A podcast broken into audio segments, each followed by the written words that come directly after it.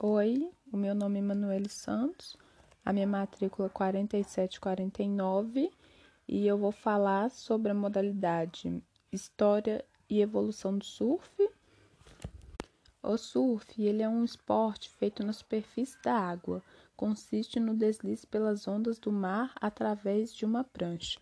Ele surgiu na Polinésia quando os pescadores perceberam que, usando uma tábua de madeira, era mais fácil chegar à margem do mar. Em 1778, o navegador James Cook chegou ao Havaí com a ideia de introduzir esse esporte na Europa. O surf se tornou popular nos Estados Unidos na década de 50 e, a partir das décadas de 70 e 80, entrou para os campeonatos profissionais. Para praticar esse esporte, uma boa prancha é indispensável para um bom desempenho. Com diversos tamanhos e formatos, o recomendado para iniciantes é que optem pelas menores. Há muitas vantagens em praticar o surf, já que é um esporte que proporciona um intenso contato com a natureza, ele trabalha com todos os grupos musculares e também desenvolve a coordenação motora do indivíduo. Aqui no Brasil, o surf só teve a primeira organização em 1965 com o nome de Associação de Surf dos Estados do Rio de Janeiro. E o primeiro campeonato ocorreu nesse mesmo ano, mas só em 1988 que o desporto foi realmente reconhecido. Vou falar agora algumas regras bem básicas no surf. O que está no mar há mais tempo esperando tem prioridade na próxima onda, que é normalmente o surfista que está a remar mais perto do pico. Se remar até uma onda e não conseguir apanhar, é preciso deixar as próximas para os outros participantes e só depois procurar uma outra. Não é permitido apanhar a onda de outros surfistas. Caso pegue uma onda e veja que já tinha um surfista nele, é preciso sair o quanto antes mas também por questão de segurança. Também não é permitido ultrapassar. No surf, ultrapassar é a ação de remar até o pico, passando na frente de outros surfistas que estão à espera por mais tempo. Quando há dois surfistas remando para uma onda que vai se romper para os dois lados, é preciso partilhá-la. É só comunicar com o surfista mais perto Aí assim aproveita-se a mesma onda, né? Um vai, um vai pela esquerda e o outro pela direita. É importante não surfar todas as ondas. Sempre tem que deixar algumas para o resto dos surfistas. Todos os surfistas têm o mesmo direito de partilhar as ondas, independente do sexo, da aparência, etnia e biotipo. Nada disso importa no surf, porque todos merecem respeito. Agora um pouco sobre os campeões. O maior campeão é o norte-americano Kelly Slater, com 11 conquistas. Ele obteve uma sequência de cinco títulos consecutivos de 1990 até 1994 e em 1988. Em segundo lugar, vem o australiano Mark Richards com cinco títulos. Ele venceu o primeiro em 1975 e obteve um tetracampeonato entre os anos de 1979 e 1982. Na sequência aparecem os norte-americanos Tom Curran, Andy Irons e o australiano Mike Phelan, com três conquistas cada. Na atualidade, estão dois fenômenos na lista de bicampeões o brasileiro Gabriel Medina e o norte-americano John John Florence.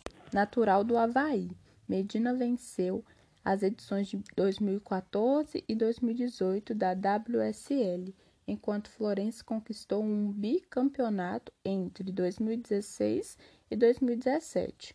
Hoje ele ocupa atualmente a sexta posição no ranking mundial.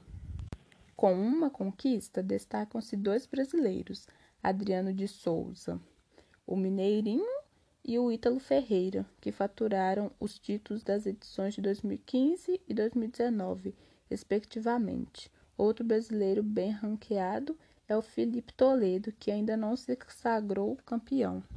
A surfista havaiana James Corwin, treinada pelo campeão de surf e nadador Duck, tornou-se a primeira mulher a competir profissionalmente no ano de 1939 Venceu em primeiro lugar em um campeonato realizado na praia Waikiki, abrindo espaço para mulheres no mundo das competições. A Britney Mayer foi a primeira surfista brasileira a disputar uma etapa do circuito mundial em 1990, assim se tornando profissional, pois no Brasil ainda não existia circuito feminino profissional.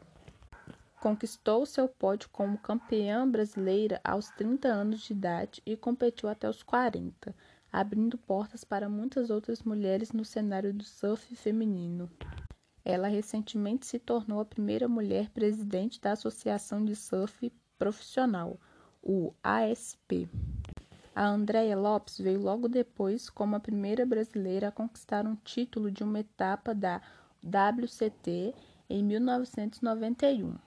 Falando em brasileira, a Jaqueline Silva, mais conhecida como Jaque Silva, começou a surfar com 9 anos de idade e por muito pouco não trouxe o título de campeã mundial para o Brasil, elevando o nível de surf feminino e competindo de igual para igual com as havaianas e as australianas.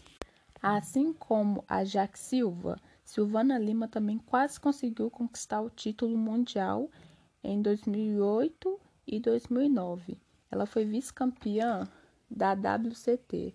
Hoje, com 35 anos, ela ainda é uma grande atuante no cenário profissional de surf feminino, a maior campeã brasileira de etapas da WCT, com quatro troféus. A sua última grande conquista foi a vaga para representar o Brasil nas Olimpíadas de Tóquio, agora em 2021. É importante ressaltar que as mulheres estão historicamente presentes no surf, o que sempre faltou e o que ainda falta até hoje é o apoio financeiro, pois a falta de patrocinadores prejudica muito essas atletas. Agora, para finalizar, eu vou contar para vocês sobre um filme que eu gosto muito. O nome dele é Alma de Surfista Coragem de Viver e ele foi baseado em fatos reais. É uma história de superação foi filmado no Havaí em 2011, sete anos após o acidente que aconteceu com uma surfista. De uma adolescente que foi criada na praia desde pequena, entrava no mar e brincava com sua prancha, com a família e com as amigas dela. Quando adolescente, ela começou a participar de campeonatos com a sua amiga Alana.